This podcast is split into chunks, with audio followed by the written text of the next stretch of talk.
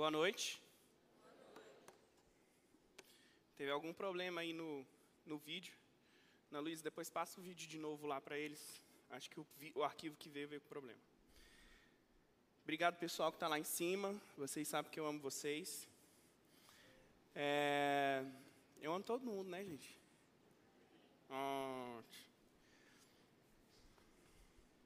Vamos lá. Para mais um episódio da nossa série. Essa a nossa série é sobre verdades.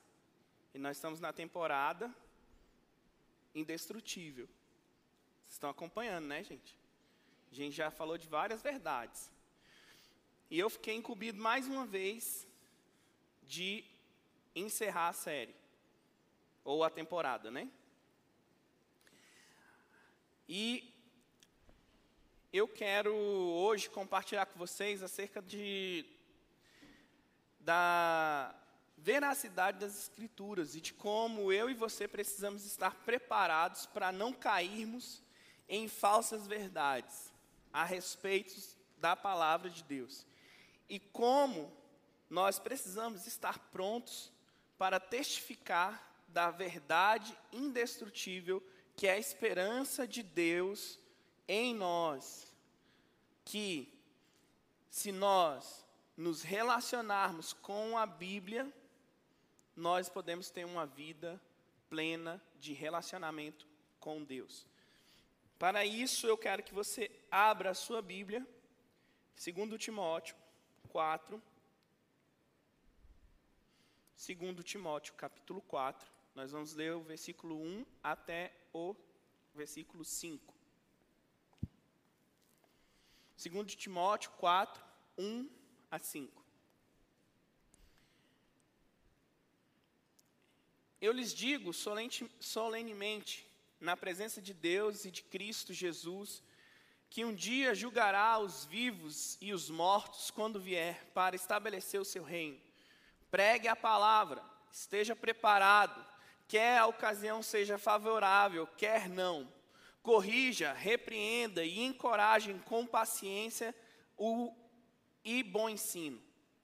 Pois virá o tempo em que as pessoas já não escutarão o ensino verdadeiro, seguirão os próprios desejos e buscarão mestres que lhes digam apenas aquilo que agrada os seus ouvidos. Rejeitarão a verdade e correrão atrás de mitos.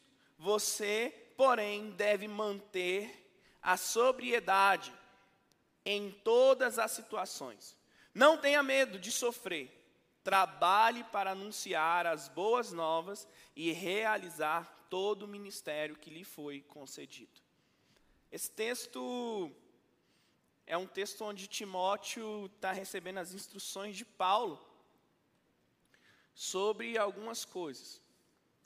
E aí eu fiquei pensando, como sempre, em três coisas para compartilhar com vocês. Eu queria que você tomasse nota e que você pensasse comigo sobre essas coisas. A primeira coisa que eu percebi quando eu li esse texto e eu fiquei meditando nele foi que o tempo chegou. Consegue perceber isso? o tempo chegou. Paulo diz aqui para Timóteo assim, ó, pois virá o tempo. Eu quero dizer hoje para você, o tempo chegou. No texto que lemos, Paulo adverte a Timóteo que viriam tempos em que as pessoas não escutariam o ensino verdadeiro. Tempos que as pessoas seguiriam os seus próprios desejos e que buscariam mestres que lhe digam, que lhes digam somente aquilo que ele queira ouvir. E praticar somente aquilo que ele quer. E essas pessoas rejeitariam a verdade, correndo atrás de quê? de mitos. Eu não sei se você está prestando atenção, se você está acompanhando a série, se você não está fazendo isso, é uma boa oportunidade de você entrar no nosso canal do YouTube e assistir as pregações que antecederam a minha. Porque o, o Kel bem explicou é, e fundamentou como a, a Bíblia foi escrita, quanto tempo levou e por que, que nós devemos confiar na palavra de Deus. A Paty falou dos gigantes que aparecem no meio do caminho, que parecem ser indestrutíveis para nós, mas que na verdade eles não são. O Lucas falou do Deus desse tempo, eu, eu mesmo, o impostor, né? Igor, Barba. E agora, eu quero trazer para você essa realidade de que nós estamos vivendo um tempo onde nós estamos vendo aquilo que Paulo falou a Timóteo acontecer de forma real. É claro que no tempo de Timóteo isso também acontecia, mas hoje me parece mais certo e seguro isso. E como já diria um pregador, a Bíblia continua mais atual do que o jornal que vai sair amanhã. Porque ela já nos advertia sobre essa realidade que nós estamos vivendo agora, onde nós relativizamos a verdade. Agora, a verdade é relativa. Eu tenho a minha verdade Gesrel tem a, a verdade dele. E se a verdade dele não agrada a mim, então eu não quero seguir. Foi isso que o Lucas falou semana passada. Porque vai chegar o tempo, e eu estou dizendo, já chegou o tempo, em que as pessoas estão buscando o quê? A satisfação daquilo que ela acha verdade. Então ela vai atrás de ouvir ensinamentos que façam o quê? Que massageiem o ego dela. Porque ela quer acreditar na verdade dela. Paulo está dizendo para Timóteo, para ele tomar cuidado nesse tempo. Esse tempo parece ser mais real do que nunca. As pessoas estão buscando, é, fabricando as suas verdades. As pessoas estão rejeitando a verdade de Deus. Quantas pessoas você já conversou e já disseram assim, mas não é bem assim? Aí você fala assim, mas está escrito. A pessoa fala assim, não, mas os tempos mudaram. Estão fazendo o quê? tentando adequar a verdade de Deus à verdade que ela quer criar. E buscando satisfazer a si mesmo, elas querem fazer da única verdade uma mentira. Ou relativizar aquilo que Deus diz ser verdade. E aí a minha primeira pergunta para você é: que tipo de jovem você é?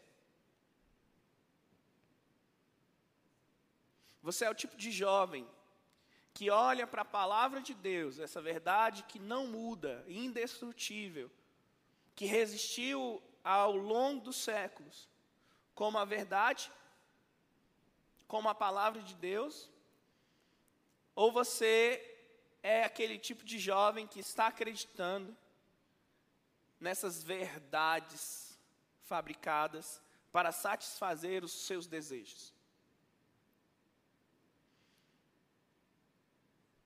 Ou você é o jovem que está buscando a verdade do Evangelho para pautar a sua vida, independente se essa verdade satisfaz o seu ego. Como você está vivendo a sua vida? Será que a sua postura é como a de Timóteo, que ouve as instruções de Paulo e vive segundo as Escrituras? Ou você está em busca de fabricar verdades que afaguem o seu coração, que satisfaçam o seu ego, que satisfaça aquilo que você entende ser verdade, que na verdade não é verdade. Redundante, né? Mas é isso que a maioria dos jovens estão fazendo. Olhando a circunstância e se adaptando àquilo e vivendo aquilo como se fosse uma verdade, como se Deus quisesse aquilo para ele. Esse é o tempo que nós estamos vivendo. Agora, o que Deus quer que você viva? O que a palavra de Deus está falando para você? O que Deus está falando sobre você? Quem Deus está dizendo que você é? Ou você está acreditando na palavra ou na verdade fabricada do mundo?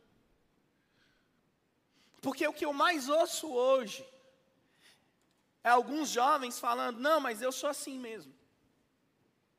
E aí você começa a conversar com a pessoa, você percebe que ela não é aquilo que ela está dizendo ser. Você começa a perceber que ela está tendo uma, uma impressão errada daquilo que ela é, ou que ela foi criada para ser, ou aquilo que a Bíblia diz que ela vai ser. E a partir dessa compreensão equivocada, ela começa a viver a sua vida pautada numa mentira, como se fosse verdade. Está conseguindo me entender? Esse é o tempo que nós estamos vivendo. A segunda coisa que eu fiquei pensando foi num conselho que está dentro do texto que nós lemos, que foi que Paulo disse: mantenha-se sóbrio. Vocês perceberam isso? O texto que nós lemos diz para Timóteo manter-se sóbrio. Diz assim, ó, você porém deve manter-se, manter a sobriedade em todas as situações. É claro que você já teve a oportunidade de ver alguém embriagado. Já viu? No início é engraçado. Depois começa a ser chato. E depois o cara está falando nada com nada. E ele não sabe nem onde que ele está mais. O famoso PT. Não sabe nem como chegou em casa. Paulo está falando para Timóteo: olha, nesse tempo você precisa estar sóbrio. Ou seja, não se deixe embebedar pelo que está sendo oferecido. Você consegue entender o que Paulo está dizendo? Paulo está falando nesse tempo que vai acontecer, onde as pessoas vão procurar a sua verdade, vai buscar mestres que ensinem o que ele quer ouvir, que não que queiram criar as suas verdades, a facilidade de você se embriagar e perder a razão. Paulo está dizendo para Timóteo: olha, mantenha-se sóbrio, seja qual for a situação. O que é manter-se sóbrio? É ser aquele cara que consegue analisar a situação e que não se deixa influenciar por essa situação.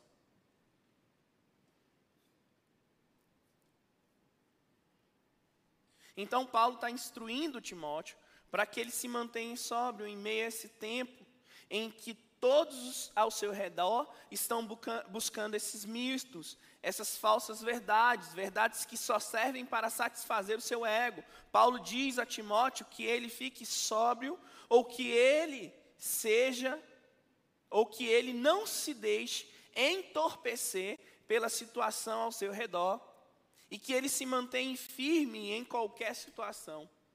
Já viu que algumas pessoas estão ficando adormecidas, dormentes, já não sente mais? Já não sente mais a urgência de comunicar o evangelho para aquela criatura que está se perdendo não sente mais a vontade de orar, não sente mais a vontade de ler a Bíblia, não sente mais a vontade de participar num pequeno grupo, não sente mais a vontade de estar em comunhão, não sente mais a vontade ou a necessidade de estar num culto, não sente mais a necessidade de, de se relacionar. Ora, se não me relaciono com aquele que vejo, como me relaciono com aquele que não vejo. A lição desse PG semana, dessa semana foi sobre isso, sobre comunhão. Como posso ter comunhão com Deus se não tenho comunhão com o meu próximo? Como posso reconhecer Deus como meu Pai se não reconheço meus irmãos? Como posso olhar para a necessidade do outro e não suprir essa necessidade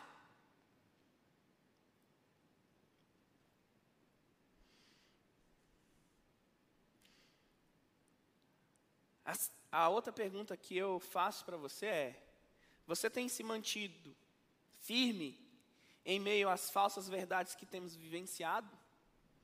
Ou você está aceitando a verdade falsa que está sendo entregue para você? Como você tem se posicionado? Porque nós estamos vivendo um tempo complicado, onde estão dizendo várias mentiras para a juventude que elas estão tomando como verdade, e nós, que deveríamos conhecer a verdade, estamos aceitando aquilo que é falso no lugar do que é aquilo que é verdadeiro. Como você tem se posicionado? E hoje em dia é complicado falar sobre posição, né? Porque nós estamos o quê? Polarizados. Se estamos polarizados, já estamos errados. Porque Jesus nos chama para ter uma vida de equilíbrio. Pense nisso. Se você está indo só para um lado, sinto lhe informar, está acreditando na falsa verdade. Porque Jesus te chamou para ser o equilíbrio. Quando eu falo de equilíbrio, eu não estou falando para você ficar em cima do muro. Estou falando para você ser equilibrado, sóbrio. Olhar e falar assim: olha, isso aqui é ruim, mas isso aqui não é. Por que, que eu tenho que ficar só desse lado? Ou por que, que eu tenho que ficar só desse lado? Eu preciso olhar e saber me colocar diante da situação como um filho de Deus. E aí vem aquela pergunta, né? O que Jesus faria? Tenho certeza que Jesus não faria muitas coisas que nós estamos fazendo. Estamos fazendo, falando que é o quê? A verdade. Que precisamos defender as causas. Jesus não te chamou para defender causa nenhuma. Jesus te, te chamou para viver um relacionamento com Ele e viver a justiça a partir dele, não a partir de você.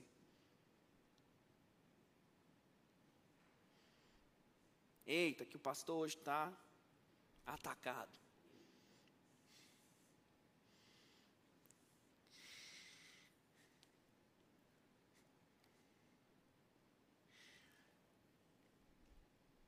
Você tem se mantido firme naquilo que Deus diz ou que Deus, ou que os pensadores destes séculos estão dizendo que é verdade? Você tem se mantido firme naquilo que a palavra de Deus diz, ou no que os influencers estão dizendo? Ou no que os TikTokers estão dizendo? Só posso fazer essa parte, que as outras não pode. Está gravando. Como será que você está se colocando? Será que você está acreditando mais na verdade que as pessoas estão dizendo? Ou você está acreditando na única verdade? Independentemente de como você esteja, saiba que ao longo do tempo a verdade do Evangelho sempre prevalece. Porque ela é a única verdade. Independente de como você está se portando, independente de como você está fazendo a leitura desse tempo, a verdade do Evangelho sempre vai prevalecer, porque ela é a única verdade. Ela não é uma verdade, ela é a única verdade. Então, se Deus diz, por que é? Ah, mas não, não tem ar mais. É inegociável. É porque é porque é. E pronto.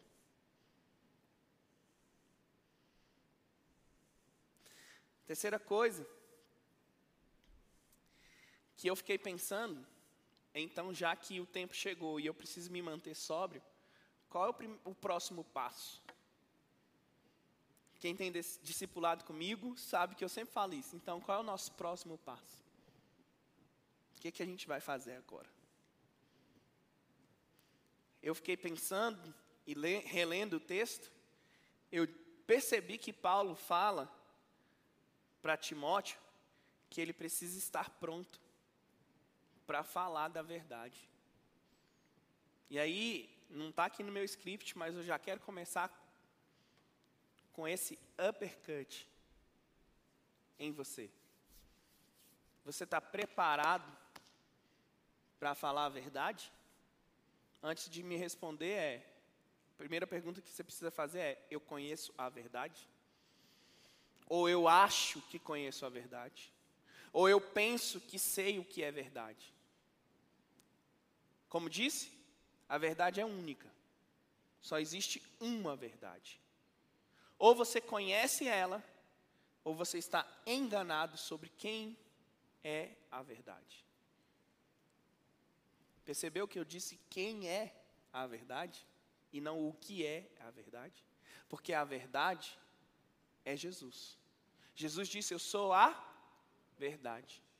Se você conhece a verdade, você está preparado. Agora, se você não conhece a verdade, ou seja, se você não conhece a Jesus, você não está preparado. E aí,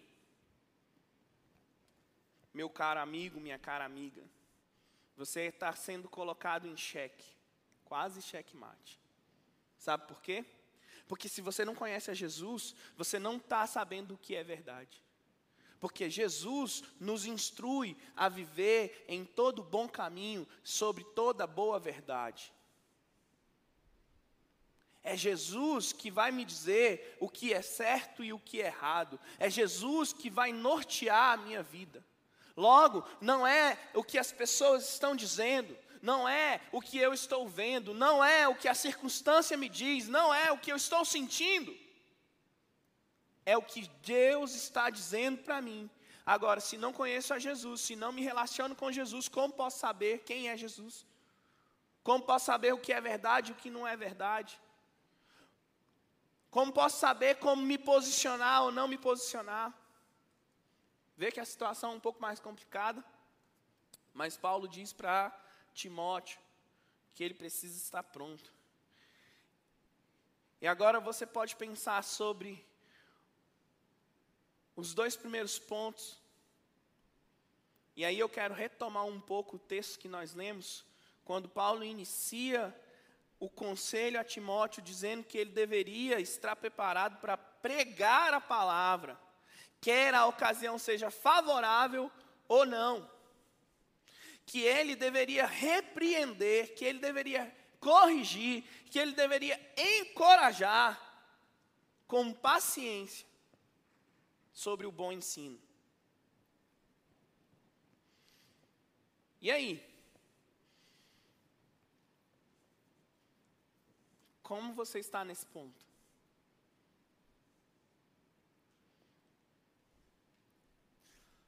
A situação está favorável? Pregue. A situação está crítica? Pregue. Você tem pregado, irmão? Você tem falado do Evangelho?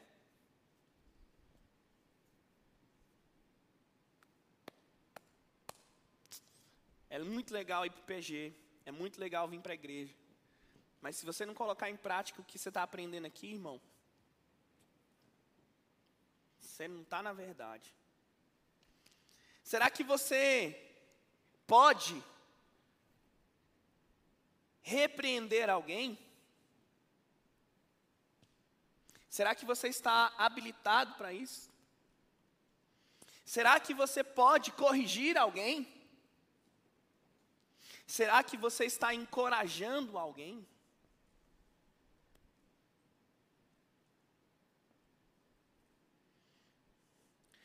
Paulo termina essa parte do conselho a Timóteo dizendo para que ele trabalhe na proclamação do Evangelho, das boas novas. Lembra que eu, eu preguei aqui que as boas novas não são um bom conselho, é uma boa notícia. Você informa, notícia você informa.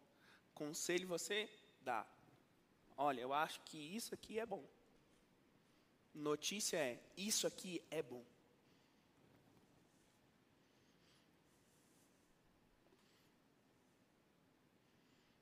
Em 1 Pedro 3, 14 a 17, diz assim: ó, Mas, ainda que sofram por fazer o que é certo, vocês serão abençoados. Portanto, não se preocupem e não tenham medo de, das ameaças. Em vez disso, consagrem a Cristo como Senhor de sua vida. E, se alguém lhe perguntar a respeito da sua esperança, esteja sempre preparado para explicá-la. Façam-no, porém, de modo amável e respeitoso. Mantenham-se sempre mantenha-se mantenha sempre a consciência limpa. Então, se as pessoas falarem mal de vocês, ficarão envergonhadas ao ver como vocês vivem corretamente em Cristo. Lembre-se de que é melhor sofrer por fazer o bem, se for da vontade de Deus, do que por fazer o mal. Pedro, o que, que Pedro está falando aqui? Pedro começa a dizer que ainda que você sofra por fazer o que é errado, você vai ser abençoado. Não está dizendo que você vai ser abençoado quando você fizer o que é certo. Mas ele está falando que ainda que você sofra, você vai ser abençoado. Então está dizendo que você pode sofrer, ainda assim ser abençoado. Ah, mas eu faço só as coisas certas, tudo tinha que dar certo na minha vida. Não, querido. Pode dar errado. Mas mesmo assim você ainda vai ser abençoado. E aí ele fala que não precisamos ter preocupação e não precisamos ter medo de ameaças. Ao invés disso, nós precisamos ter, nós devemos consagrar a nossa vida a Cristo, como nosso Senhor, como o Senhor das nossas vidas. E se alguém perguntar a respeito dessa esperança que nós temos, nós temos que estar preparados para explicar. Você está preparado para explicar a esperança que há no seu coração? Você está preparado para sofrer mesmo fazendo certo? Você está preparado para consagrar a sua vida a Jesus como Senhor da sua vida? Mas existe uma maneira de fazer isso. Faça-no, porém, de modo que amável e respeitoso. Quando você for falar da esperança que há em você, quando você for falar da, da verdade que te salvou, você precisa ser amável e respeitoso.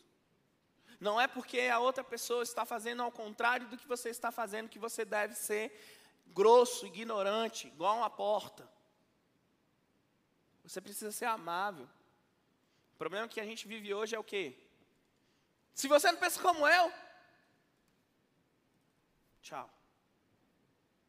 Se você não acredita como eu, tchau. Não é isso que Pedro está falando. Pedro está falando: olha, você precisa estar tá pronto para pregar o Evangelho, você, tem que estar tá pronto para falar da, da, da esperança que há em você, mas você precisa ser amável, você precisa ser gentil, você precisa ser respeitoso. E as pessoas podem até falar mal de você, mas você vai estar com a consciência limpa e você vai ter uma vida correta diante de Cristo, e eles vão ficar envergonhados de querer falar mal de você.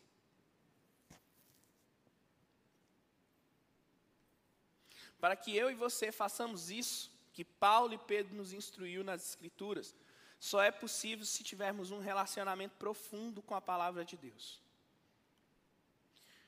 Pois quando me relaciono com a palavra de Deus, estou me relacionando com o próprio Deus. E só é possível ensinar sobre algo que eu sei. Só posso apresentar uma pessoa que conheço.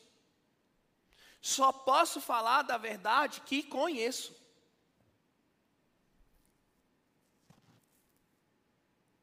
Eu não posso ensinar alguém a tocar bateria. Infelizmente, eu não consigo coordenar minhas duas mãos com os meus dois pés. Mas o Davi pode. E ele dá aula lá na Ressó. Se você quiser ter aula de bateria, é só falar com ele.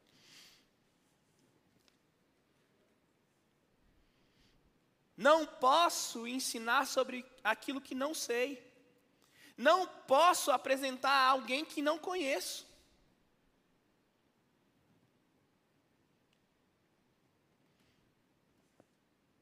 Não posso falar de uma verdade com a qual eu não me relaciono.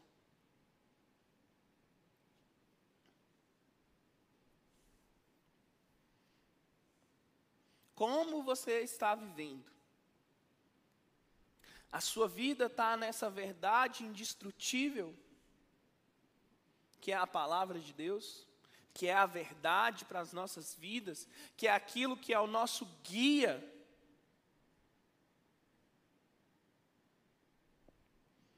ou a sua vida está pautada nas verdades deste mundo, nos ensinamentos desses mestres que falam aquilo que você quer viver e você pratica aquilo porque você acha que aquilo é a verdade, porque satisfaz a sua vida. Ou você está vivendo aquilo que Deus está falando para você viver. Minha pergunta para você hoje é: você conhece essa verdade indestrutível? E aí, quando estou fazendo essa pergunta, eu estou, na verdade, te perguntando se você conhece a Deus. Ou se você tem deixado levar pelas falsas verdades que esse mundo está te apresentando. Como você tem vivido a sua vida? Como você tem se relacionado com essa verdade?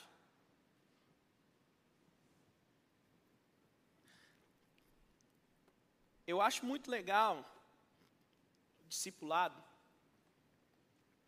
Eu estava até falando com o Tiago antes do culto, que esses últimos meses eu dei um gás no discipulado, porque eu acho que é fundamental. E eu tenho observado que a galera que eu estou acompanhando tem desenvolvido, está chegando num, assim, num ponto legal. E essas pessoas são testemunhas. A gente conversa sobre várias coisas, sobre vários passos práticos que essas pessoas precisam dar. Mas tem uma coisa que eu bato na tecla é como está a sua vida espiritual, como está a sua disciplina espiritual, como você tem lido a Bíblia. E a maioria das pessoas me fala o seguinte: não, eu faço o devocional do aplicativo. Eu estou lendo lá a Bíblia durante um ano.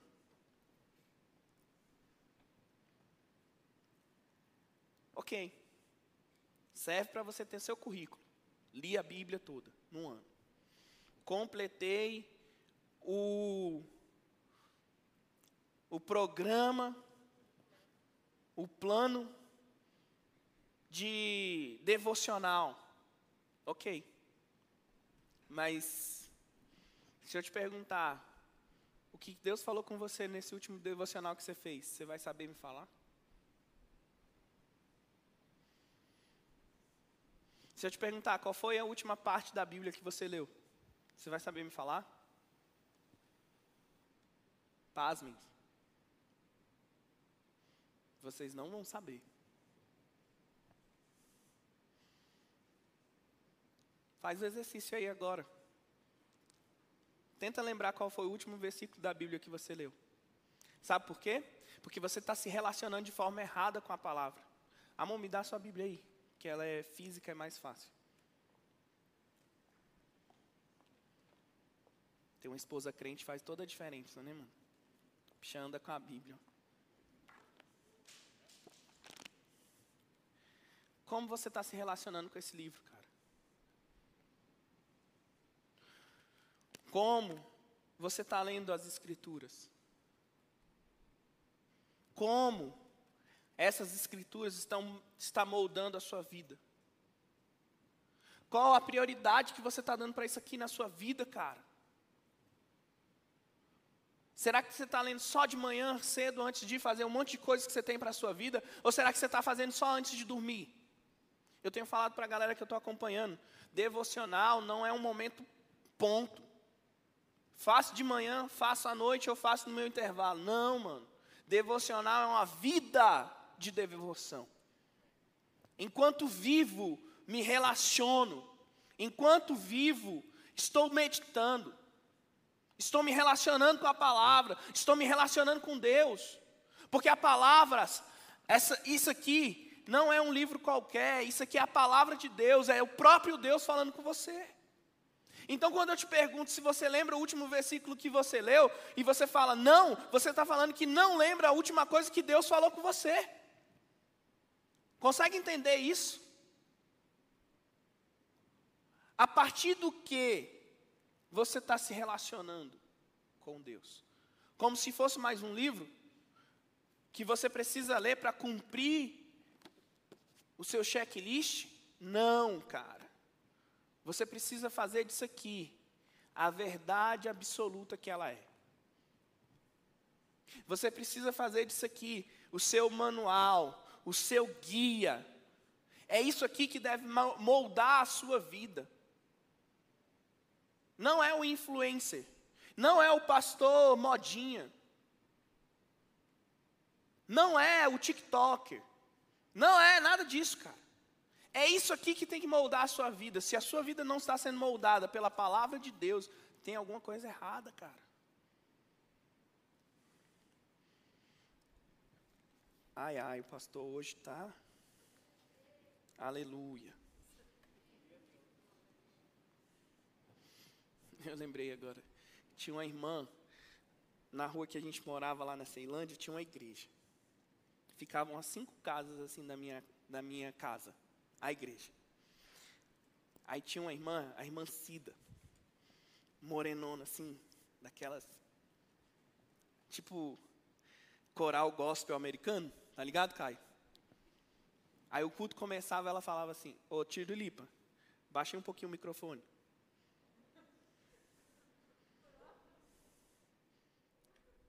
Ela falava assim, aleluia! Eu ouvia lá de casa, mano. Fecha parênteses. Pode voltar o som aí, irmão. Valeu. Obrigado. Eu tenho falado para o pessoal, e eu quero, eu quero fazer isso aqui já para terminar, o pessoal já pode subir. Eu quero só. Porque eu acho que eu preciso compartilhar isso com vocês todos, não só com o meu time de discípulos que eu estou discipulando.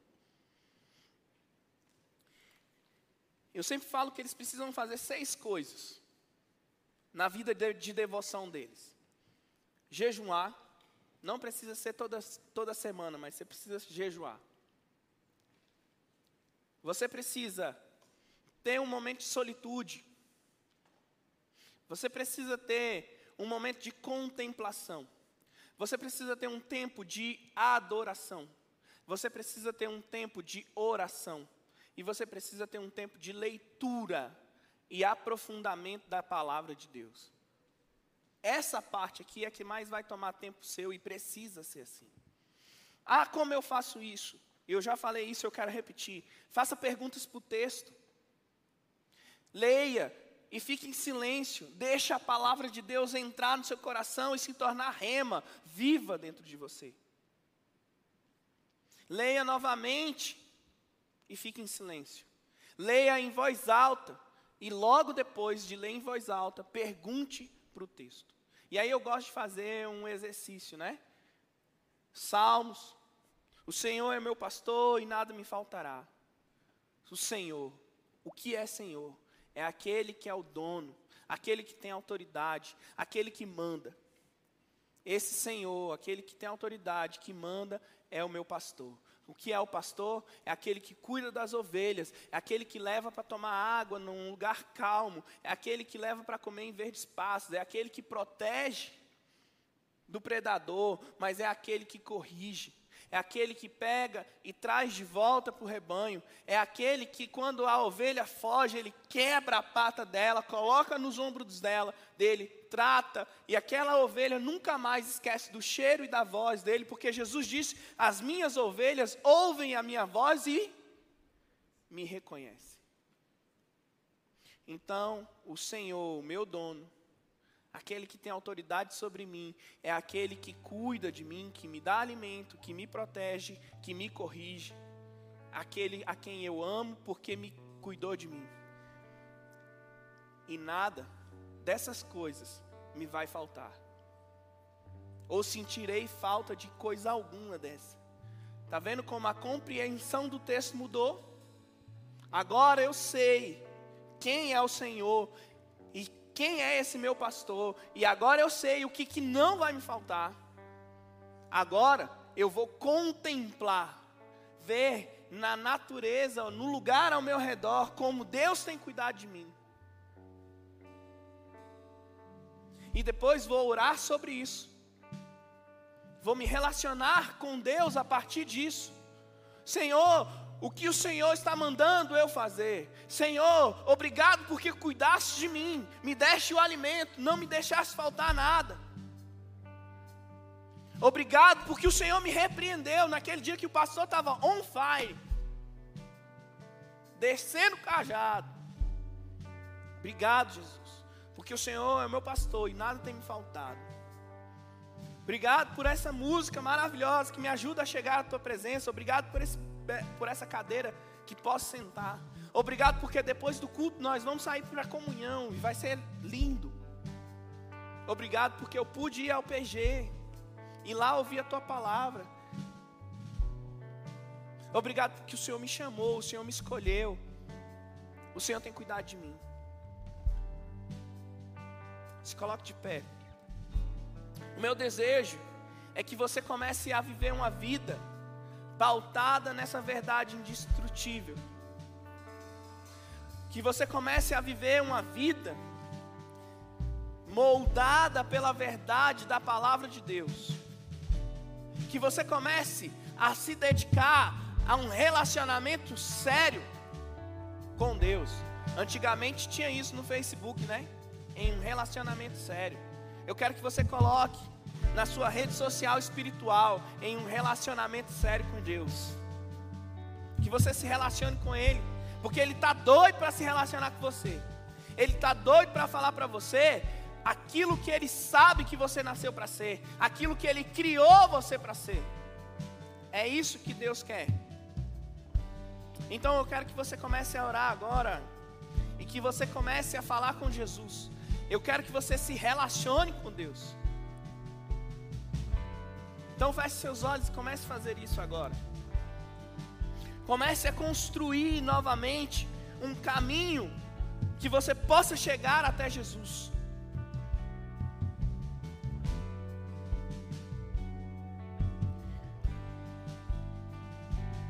Pai, nós estamos aqui na tua presença. E nós queremos estar prontos para esse tempo que estamos vivendo. Queremos estar preparados para não acreditar nas meias verdades ou nas falsas verdades que o mundo está falando que, que nós devemos viver. Mas nós queremos construir uma, um firme relacionamento contigo, onde a nossa vida será moldada pela tua palavra. Ó Deus, que o tempo não conseguiu consumir, que as coisas desse mundo não vai conseguir destruir, porque a tua palavra, ela é a verdade. A tua palavra, ela é indestrutível e ela tem o poder de cortar e fazer penetrar entre almas, a alma, as juntas e, as, e a medula. Ela faz separação daquilo que é certo, daquilo que é errado. Pai, nos ajuda a saber que o Senhor tem algo melhor para nós, que o Senhor quer se relacionar conosco, que o Senhor quer falar através de nós, que o Senhor quer se movimentar em nós e através de nós. Vem, Jesus, e faz a tua vontade, em nome de Jesus.